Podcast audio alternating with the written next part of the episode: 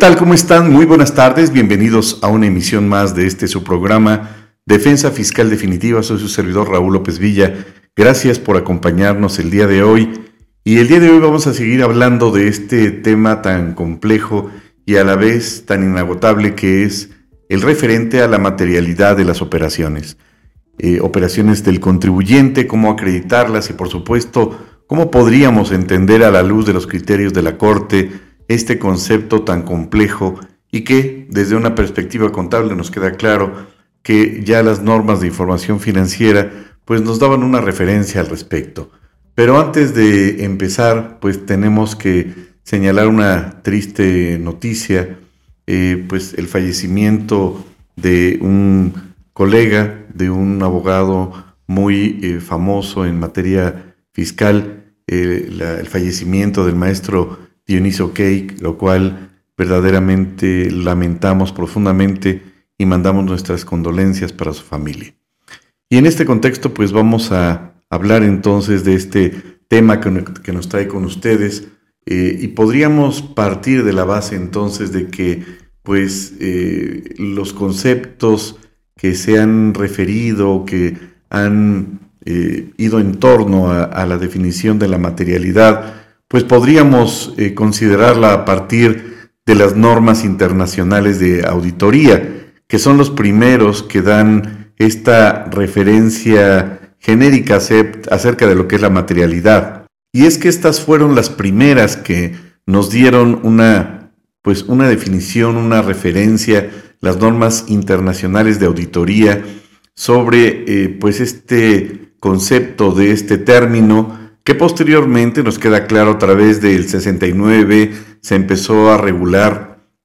y a establecer el hecho de que el contribuyente, una vez que la autoridad lleva a cabo el ejercicio de las facultades de comprobación o en su caso a través de este procedimiento administrativo, pues tendría la obligación de demostrar esta materialidad. Así entonces recordaríamos que las normas de información financiera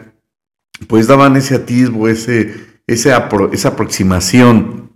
del concepto de materialidad en la norma de información financiera A1, A2, A3 y A4. Así entonces, eh, pues nos daban una referencia en el sentido de que la sustancia económica debería de prevalecer en el reconocimiento contable con la finalidad de incorporar los efectos derivados de las transacciones,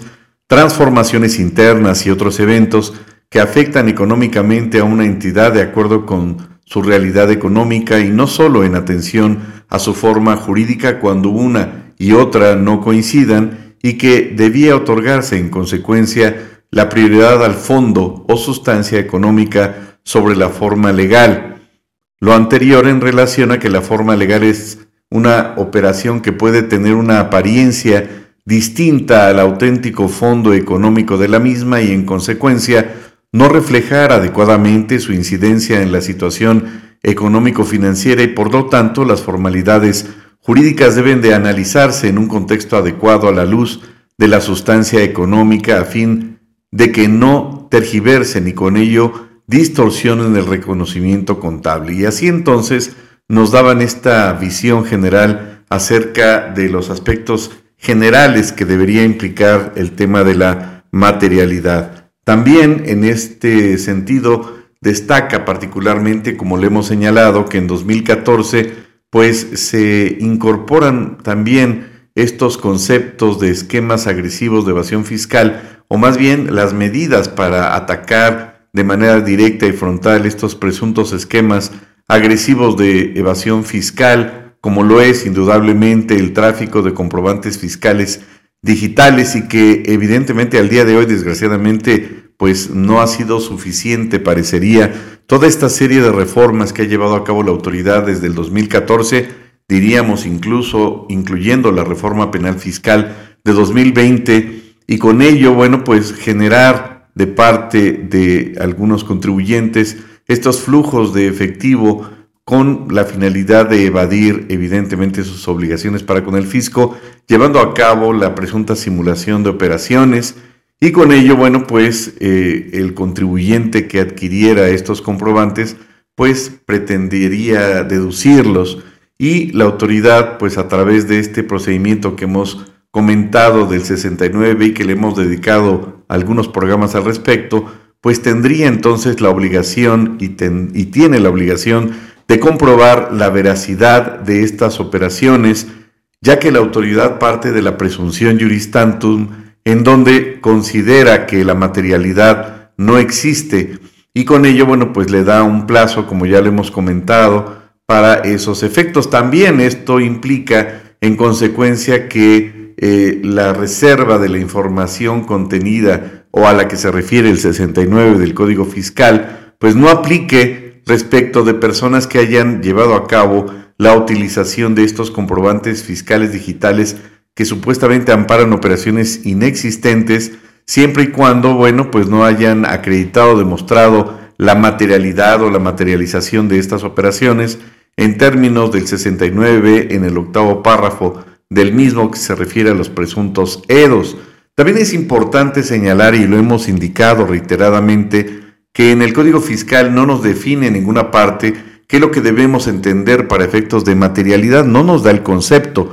Sin embargo, sí refiere el artículo 83 como sanción o infracciones relativas a la obligación de llevar contabilidad siempre que sean descubiertas en el ejercicio de las facultades de comprobación o de las facultades previstas en el 22 del Código Fiscal, pues cuando el contribuyente utilice para efectos fiscales eh, efectivamente comprobantes expedidos por un tercero que no pudo desvirtuar la presunción de esas operaciones y que esos comprobantes efectivamente amparan operaciones inexistentes y que, en consecuencia, se encuentra ya incluido dentro de la lista del 69 refiriéndose a los EFOS y que estos no hayan podido acreditar la materialidad o la materialización de esas operaciones dentro de los plazos que establece ese mismo artículo y que también lo refiere y lo establece en el octavo párrafo del mismo 69 o como lo establece también la fracción 19 de este mismo artículo 83, utilizar para efectos fiscales comprobantes expedidos por un tercero cuando las autoridades fiscales en ejercicio de sus facultades, a que se refiere el 42 del Código Fiscal, determinen que dichos comprobantes amparan operaciones inexistentes o simuladas debido a que el contribuyente que los utiliza no demostró la materialización de dichas operaciones durante el ejercicio de las facultades de comprobación, excepto cuando el propio contribuyente corrija su situación fiscal. También hay que recordar que el mismo artículo 111 bis establece que se impondrá sanción de 3 a 8 años de prisión a quien haya dado cualquier efecto a los comprobantes fiscales expedidos por un contribuyente incluido en el listado a que se refiere el artículo 69, cuarto párrafo de ese código, del Código Fiscal, que amparen la adquisición de cualquier tipo de hidrocarburo o petrolífero sin que haya demostrado la materialidad de dichas operaciones o incluso corregido su situación fiscal dentro del plazo legal establecido en el octavo párrafo del citado artículo. Así entonces vemos que a lo largo y ancho del Código Fiscal pues refieren el tema, como lo hemos comentado con antelación, de la materialidad. Este concepto que, si bien es cierto, podríamos eh, vincularlo desde un principio a las normas de información financiera eh, referente a la materialidad, que no lo define como tal el Código Fiscal, pues lo refiere la Real Academia de la Lengua Española señalando que pues la materialidad es una cualidad de materia, de, la, de lo material, y que lo material es lo perteneciente o lo relativo a la materia, y así entonces la materia implica la realidad espacial y perceptible de los sentidos de la que están hechas las cosas que nos rodean y que con la energía constituye el mundo físico. Así entonces, pues ese sería un concepto muy amplio, por supuesto, de materialidad, pero la materialidad, materialidad en ese contexto pues es lo que la autoridad va a pretender requerir del contribuyente para que éste pueda, ya sea dentro del ejercicio de las facultades de comprobación o incluso diríamos dentro de las facultades de gestión, pues que deba demostrar que la sustancia jurídica y la sustancia económica se ha manifestado y que existe, por supuesto, pues eh, la forma a través de la cual pueda acreditar la existencia de la misma. Y con ello vemos eh, elementos interesantes que, por ejemplo, eh, los criterios que ha emitido el Tribunal Federal de Justicia Administrativa nos dan una idea de cuáles serían los criterios de la autoridad jurisdiccional en estos efectos y podríamos señalar como ejemplo la jurisprudencia que ha emitido el Tribunal Federal de Justicia Administrativa con número 9 romano-J-S, S mayúscula, 38 y que establece contratos no son documentos idóneos para acreditar por sí mismos la materialidad de los servicios pactados.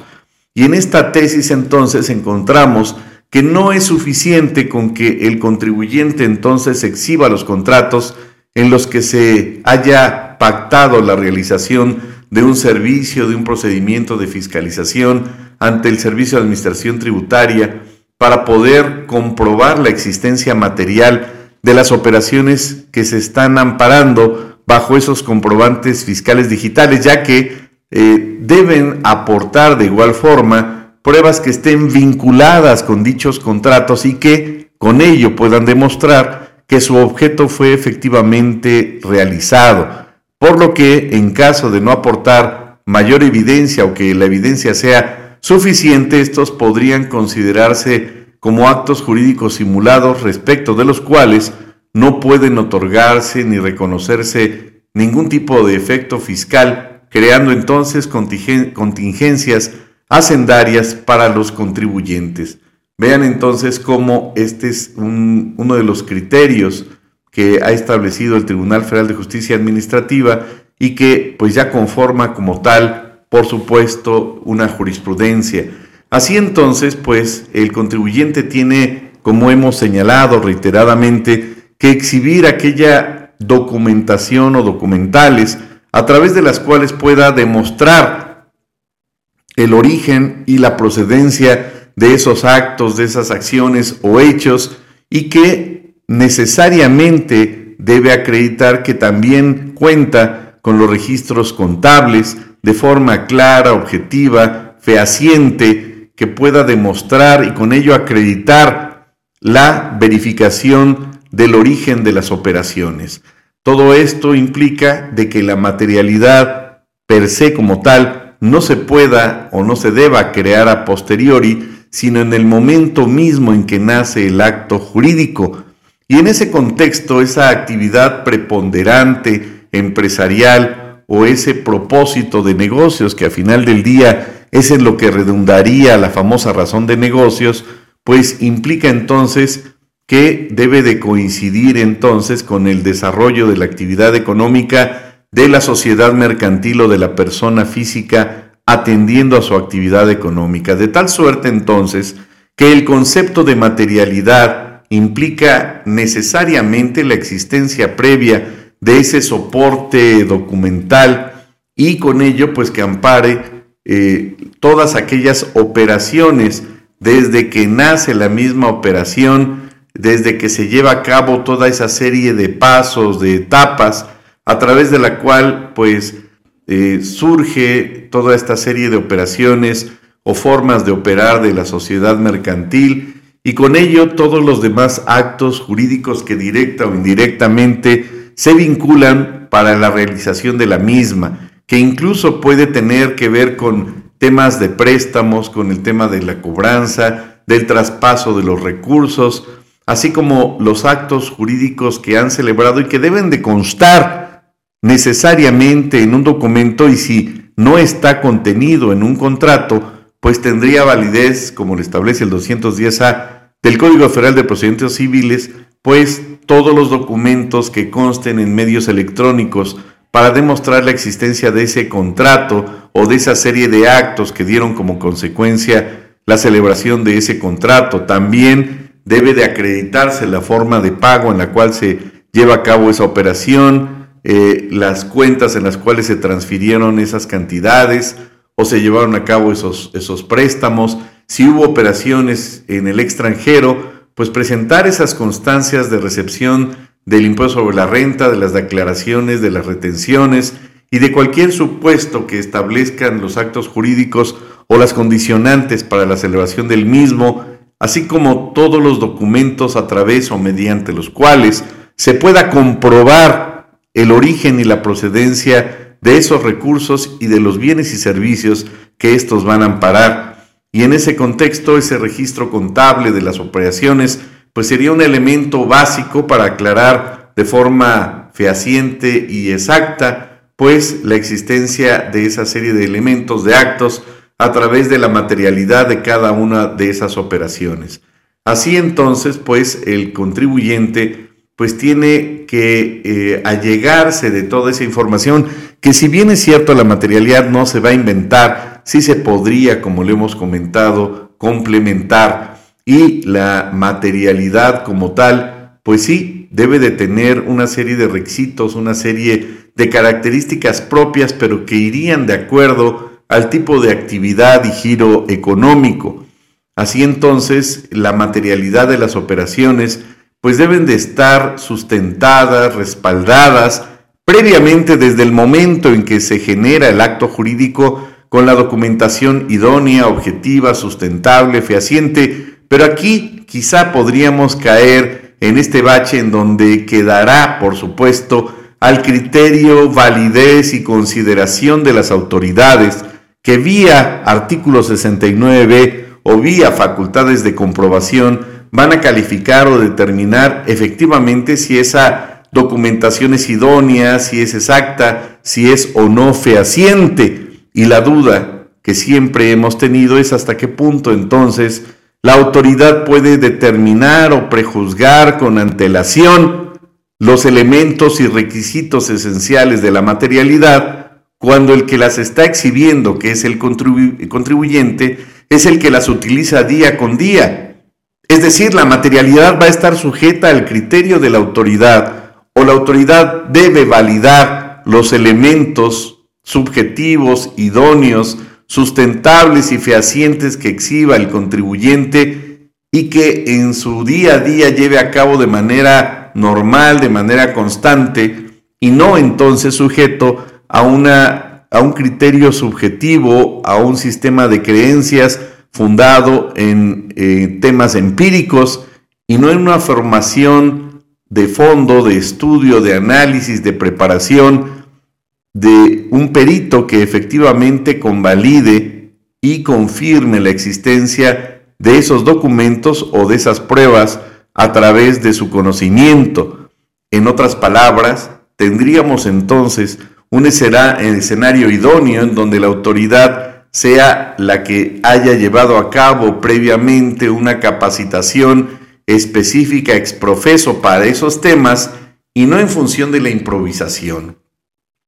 Eso es lo que nosotros consideramos y en ese contexto entonces la materialidad no va a ser sino aquel atributo que van a tener o que deben de reunir de una forma exacta y concisa todas aquellas operaciones que la persona moral o persona física llevó a cabo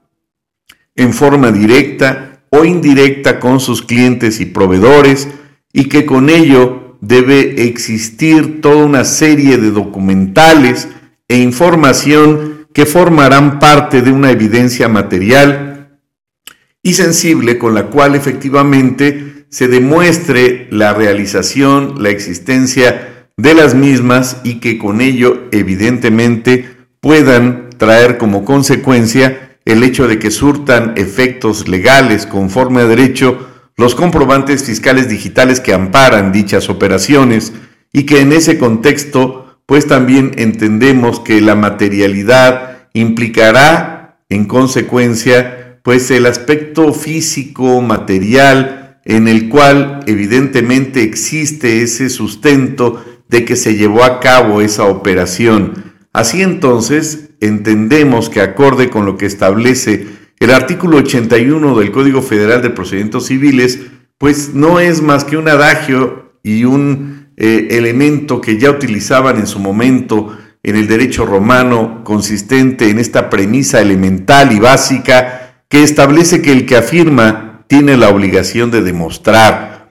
De tal suerte entonces que aquí viene esta duda interesante de que si el contribuyente dentro del 69B afirma, demuestra, exhibe las documentales que dará consideración y valoración de la autoridad, nos queda claro, pero ésta tendría entonces la obligación, en su caso, de refutar esas pruebas a través de los medios de prueba que desvirtúen entonces el dicho del contribuyente y no quizá entonces basarse la autoridad exclusivamente en la mera presunción, de tal suerte entonces que el contribuyente tendría que estar fundada eh, su elemento de prueba puesto que, acorde con lo que establece el artículo 68, pues los actos de las autoridades fiscales se presumen legales salvo prueba en contrario, pero si existe esa prueba en contrario, pues ya quedará entonces en la autoridad el exhibir entonces algún otro elemento probatorio que desvirtúe, por supuesto, el referente de parte del contribuyente en términos del 203 del Código Federal de Procedimientos Civiles para que eh, la autoridad, o que sea más bien la autoridad, pues la que eh, desvirtúe a través de elementos de prueba. Y en este contexto también es aplicable esta tesis del Tribunal Federal de Justicia Administrativa, tesis de jurisprudencia que establece impuestos sobre la renta. La autoridad tiene facultades para cuestionar la materialidad de los hechos que sustentan los ingresos grabados y los gastos deducidos. Es decir, la misma autoridad pues va a ser juez y parte y ella es la que va a valorar o validar en su momento la evidencia, la documentación para en su caso acreditar que efectivamente el contribuyente demostró esa materialidad de manera fehaciente o con ello, al contrario, pues señalar que no fue suficiente. Esto conlleva también la aplicación del criterio contenido en la tesis CXC 7 romano, diagonal 2013 de la décima época, que establece comprobantes fiscales. El cumplimiento de sus requisitos respectivos no implica que en automático proceda la devolución de o acreditamiento solicitado con base en ellos y establece entonces o se refiere a que el cumplimiento de los requisitos aplicables a los comprobantes fiscales digitales por Internet no implica que proceda de manera automática el efecto fiscal que el contribuyente requiere o solicita y, en consecuencia, en caso de que sea cuestionado eh, por parte de la autoridad mediante o a través del ejercicio de las facultades de comprobación, pues el contribuyente entonces, como lo hemos indicado, deberá entonces demostrar, incluso en estos casos, la materialidad de las operaciones que generaron esos ingresos grabados y en consecuencia los gastos deducidos. También el artículo 40 de la Ley Federal de Procedimiento Contencioso Administrativo establece o refiere que en los juicios que se tramiten ante el Tribunal Federal de Justicia Administrativa, el actor que pretenda que se le reconozca o se le haga efectivo un derecho subjetivo, debe de probar los hechos de los que deriva su derecho y, por supuesto, la violación de ese mismo derecho cuando esta última consista en hechos positivos y el demandado hará lo propio respecto a sus excepciones. Vean entonces cómo, pues también las autoridades deben de probar los hechos que los motiven cuando el afectado los niegue en forma lisa y llana, a menos que la negativa implique la afirmación de otro hecho. Y vean entonces que aquí es efectivamente en donde podríamos señalar que para efecto, como lo hemos comentado reiteradamente, de demostrar la materialidad, pues entonces el contribuyente no solamente va a estar eh, acotado, restringido, limitado a que exhiba el contrato con la fecha cierta, sino podría entonces, atendiendo a la aplicación supletoria del Código Federal de Procedimientos Civiles, exhibir cualquier otra documental o prueba que establezca ese, ese, ese código, como por ejemplo pudiera ser las fotografías, información del personal, bitácoras, comunicados. Eh, yo me atrevería a señalar medios electrónicos, como lo previene el 210A de ese Código Federal de Procedimientos Civiles, como pudieran ser entonces los correos electrónicos, presentaciones, minutas de reuniones, cotizaciones, órdenes de compra, reportes, etc. Incluso la misma información que exhiba la autoridad, el contribuyente puede señalar que eso también se exhiba como una prueba de su parte. Y de esa forma, pues también tendría eh, la posibilidad de exhibir documentos públicos, es decir, de las autoridades que tienen fe pública o incluso documentos en los cuales haya intervenido un fedatario público, como lo puede ser un corredor público o un notario público, documentos privados que hayan llevado a cabo o que se hayan llevado a cabo a través de particulares, que estén debidamente firmados, que cumplan con estos requisitos, y también pues todos aquellos elementos de prueba, incluyendo la inspección ocular, por ejemplo,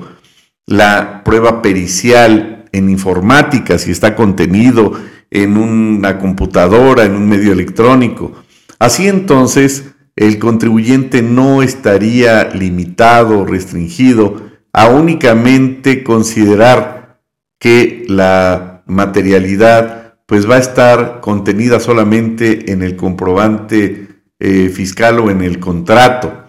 En este sentido, eh, es aplicable la tesis 2019-704 de la Suprema Corte, perdón, de, em, de los tribunales colegiados de circuito, y que es tesis aislada y dice lo siguiente, comprobantes fiscales, el contribuyente debe demostrar la materialidad de las operaciones consignadas en estos cuando por las características del domicilio en el que supuestamente se llevaron a cabo se presuma su inexistencia, es decir, que en el caso concreto de que la autoridad ejercite facultades de comprobación y en una visita domiciliaria la autoridad considere que incluso el mismo domicilio fiscal pues es insuficiente para acreditar o demostrar o incluso que es suficiente para presumir que las operaciones que llevó a cabo en ese domicilio el contribuyente pues no cumplen con los requisitos y considera la autoridad que no tiene infraestructura, que no tiene dimensiones, que no tiene o cuenta con empleados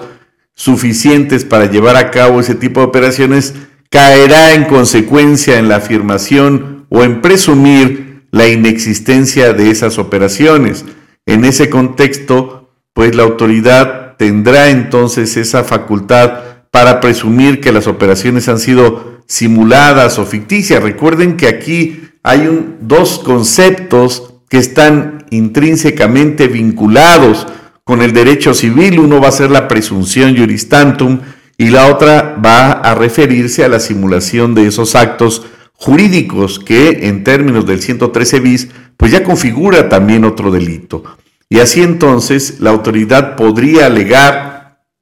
o señalar que el lugar en el cual se llevó a cabo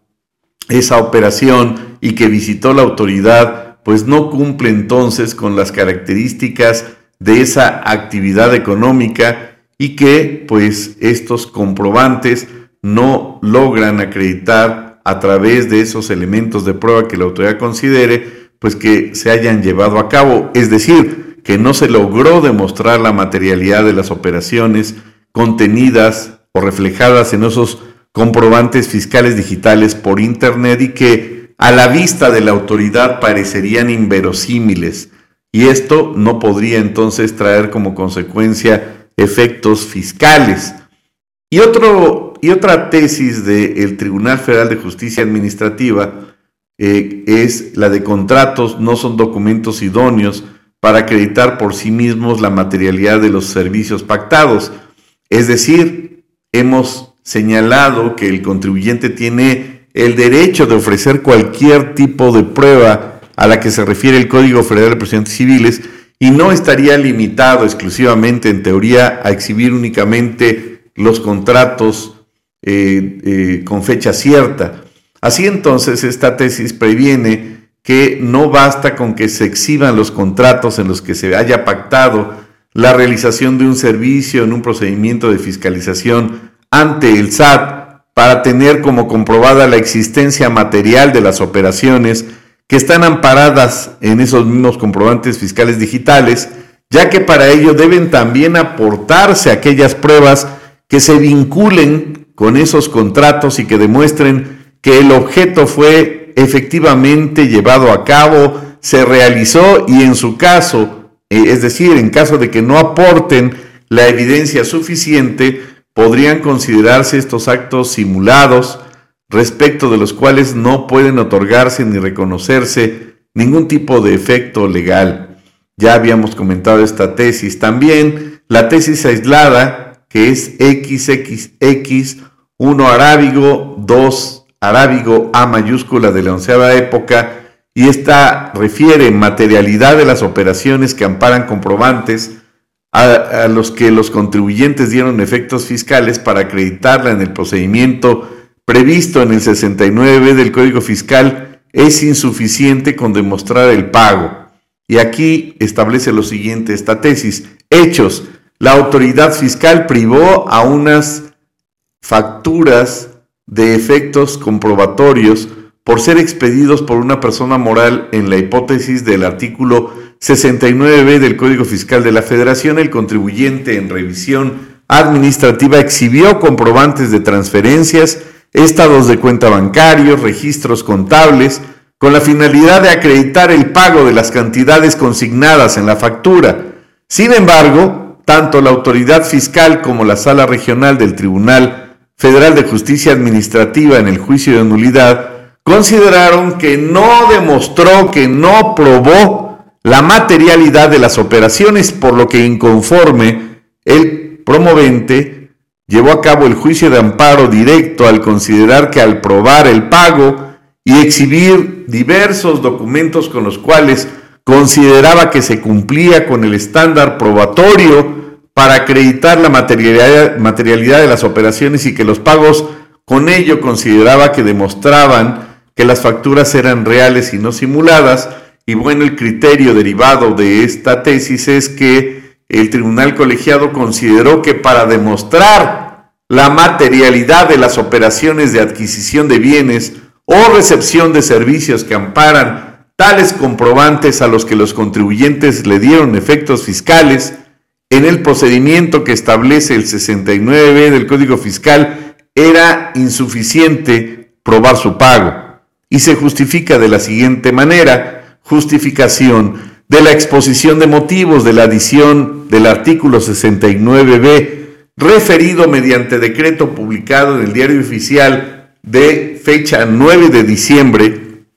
de 2013, deriva que la carga fiscal de acreditar la materialidad de las operaciones tiene su origen en el uso de comprobantes apócrifos con la finalidad de deducir y acreditar cantidades sin existir pago. Aquí me detendría un segundo y haríamos la pertinente aclaración de que efectivamente los comprobantes fiscales digitales no son apócrifos. Los comprobantes fiscales digitales, cuando se expiden y cumplen con todos los requisitos, pues en principio tendrían validez. Lo que no tiene validez entonces, en la medida en que la autoridad así lo demuestre, sería esas operaciones inexistentes o esos servicios inexistentes. Más adelante establece,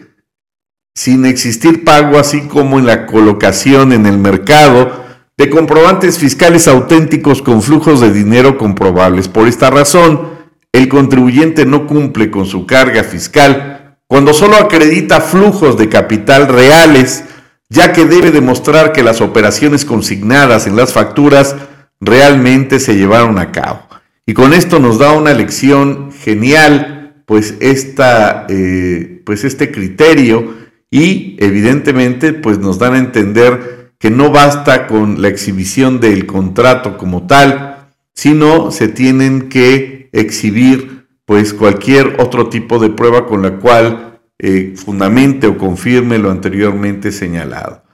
Así entonces, bueno, el contribuyente pues podría tener eh, otro tipo de eh, documentales o de elementos para acreditar la existencia de esos servicios y pagos en general y con ello, bueno, pues desvirtuar el dicho de, de, la autoridad. Vean con esto que el contribuyente entonces quizá en la práctica no está tan al tanto de todo este tipo de elementos para poder complementar la existencia y acreditar la materialidad dentro del plazo de 15 días que se pueden eh, extender a 20 días. Y así entonces, por dar algunas referencias, pues el contribuyente tendría entonces que exhibir los contratos eh, con las características específicas del tipo de operación, debe de señalar la fecha en el que su proveedor inició la prestación de ese servicio, de qué periodo eh, implicó la prestación de ese servicio, debe de señalar si ese servicio se prestó en las instalaciones del contribuyente o en su domicilio fiscal o en algún establecimiento o sucursal y en caso de que se haya prestado en las instalaciones del proveedor, pues debe de indicar en dónde está ese domicilio, quién eh, controla ese acceso, cómo se lleva a cabo, eh, cómo se elaboraron las bitácoras respectivas o las libretas de registro, también los documentos que correspondan a los gastos de administración, eh, qué bienes son los que amparan esos comprobantes fiscales, si se trata de bienes o qué servicios, y en el caso de que el pago se lleve a cabo a través de compensación, condonación, ovación, confusión o alguna otra forma a través de las cuales se extingan las obligaciones distintas al pago, pues debe de aportar toda esta serie de documentales e información en los cuales se pueda respaldar para acreditar la existencia de esos mismos. Y, por supuesto, bajo qué formas, en qué conceptos, eh, en qué modalidades llevó a cabo el particular el pago de esos bienes o servicios. Vean cómo eh, esto también implica, pues, elementos previos a la existencia del acto, como por ejemplo puede ser la solicitud de servicios a los clientes o eh, la retroalimentación que llevó a cabo el cliente derivado de su operación, también adjuntar toda esta documentación que eh, aun cuando se entienda inherente que se llevó a cabo la operación y la materialidad, pues debe cumplir con estos elementos que la práctica normal lo requiere y que finalmente forma parte de la materialidad. Por ejemplo, las bitácoras, las libretas de registro, eh, los accesos a los inmuebles, el control de registros de los accesos, eh, también el, tema de eh, los datos de registro, por supuesto,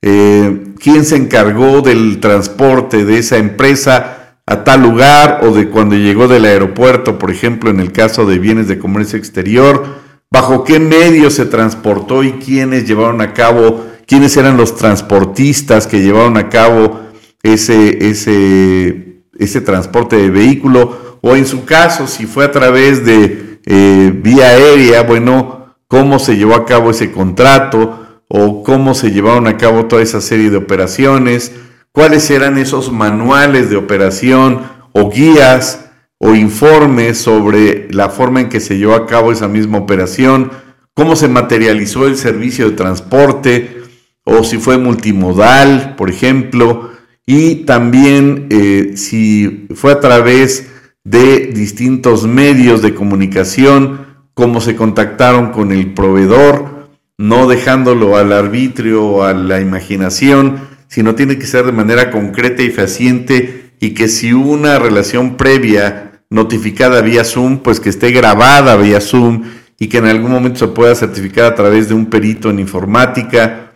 dentro de tantos rubros y con ello pues tener estos elementos a la mano y demostrar la existencia. Vean cómo todo esto, a pesar de que pudiéramos decir es muy engorroso o estás pidiéndome documentos que desde el origen pues también existía el acto. No, pues esos elementos previos son los que ayudarán precisamente a ir construyendo, a ir haciendo esa, esa eh, serie de unión de rompecabezas para poderle demostrar a la autoridad desde un inicio las propuestas, las cotizaciones, las tarifas, las propuestas de honorarios, por ejemplo, eh, también demostrar los medios a, través de los cuales se llevaron a cabo estos pagos, transferencias, cotizaciones o contraprestaciones de estos bienes o servicios adquiridos. Y, por supuesto, es importante, como lo hemos comentado reiteradamente, que el contrato lo deba de llevar a cabo un, un contador, no un abogado de preferencia. No estoy descalificando a los contadores ni mucho menos, pero sí debe de estar elaborado por un contrato, por un abogado que establezca este contrato de manera precisa y que en cada una de las cláusulas establezca todos los supuestos o hipótesis que se lleven a cabo, incluso el tema de la confidencialidad, el tema de los pagos, el tema del lugar de los pagos, el tema de las sanciones y por supuesto, incluso fíjense, en el caso de los contratos de arrendamiento, agregar esta cláusula de extinción de dominio, por ejemplo. También si se llevó a cabo la contratación de algún fedatario público, de algún asesor externo, pues se tiene que indicar eh, cuál fue la intervención de estos, dónde se firmó el contrato también, eh, se debe de tener obviamente el original y solicitar a la autoridad la certificación, no a la autoridad, quiero decir al notario público, la certificación del mismo, y así toda esa serie de bitácoras y de elementos que demuestren la debida circunstanciación de los actos que se llevaron a cabo y de los cuales se desprende información clara, vehemente, concisa y veraz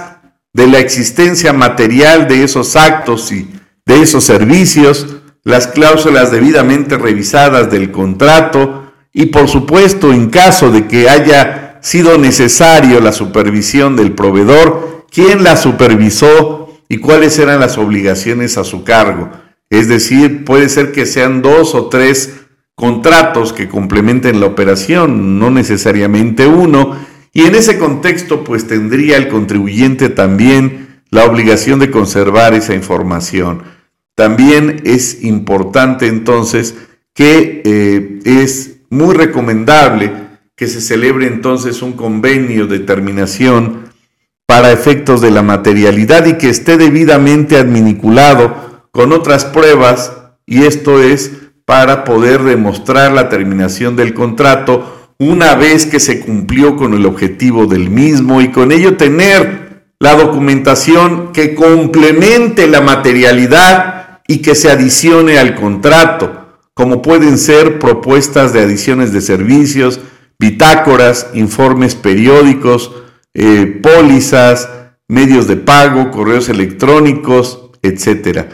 Y como verán entonces, pues estos serían algunos de los elementos básicos, esenciales, importantes que necesariamente el contribuyente tendrá que satisfacer, pero desde el momento mismo en que se esté celebrando el acto jurídico y no a posteriori, y no crear la materialidad donde nunca existió, porque en ello verdaderamente la autoridad tiene muy bien identificado en eso las características o el hecho de que no embonan esos elementos o que están desfasados o que simplemente son incongruentes y hay que señalar que en muchas operaciones a veces el contribuyente pues como que desvirtúa o no le da esa importancia a esos elementos que van a ser los primeros y los más importantes que va a revisar la autoridad. Pues hasta acá llegaríamos el día de hoy. Espero que todo lo vertido en este su programa pues haya sido de utilidad y que este programa, bueno, pues eh, aporte como buscamos siempre elementos de, eh, de apoyo, de eh, coadyuvar siempre con ustedes en este trabajo mutuo que es el estudio del derecho fiscal. Muchas gracias por su tiempo, muchas gracias por escucharnos y finalmente también podríamos eh, complementar todo lo que estábamos señalando, pues que a final del día, si bien es cierto, el código fiscal no nos define qué debemos entender entonces por eh, por, materialidad, pues también podríamos considerar que esta va en función de la naturaleza de cada operación y por supuesto va en función también de la cuantía, de la frecuencia de esas operaciones y que va vinculado por supuesto a la razón de negocios, a esta pretensión de llevar a cabo eh, las operaciones para obtener utilidades, para llevar a cabo el funcionamiento de una empresa y va en función, por supuesto, de las actividades económicas de la empresa. Y con ello, pues todo esto implicará, por supuesto, pues que el contribuyente también convenga en complementar la materialidad para que ésta forme como debe de ser, como forme parte de la contabilidad. Y esto tiene mucha trascendencia porque, como lo dijimos en el programa anterior, la autoridad entonces no podría revisar fuera de las facultades de comprobación la materialidad del contribuyente. Es decir, solamente la autoridad podría revisar la materialidad cuando revise la contabilidad y ésta se revisa solamente a través de las facultades de comprobación y no de gestión. De lo contrario, cualquier requerimiento de la materialidad fuera de las facultades de comprobación sería completa y absolutamente inconstitucional. Muchas gracias y que tengan una excelente semana y una excelente tarde. Muchas gracias.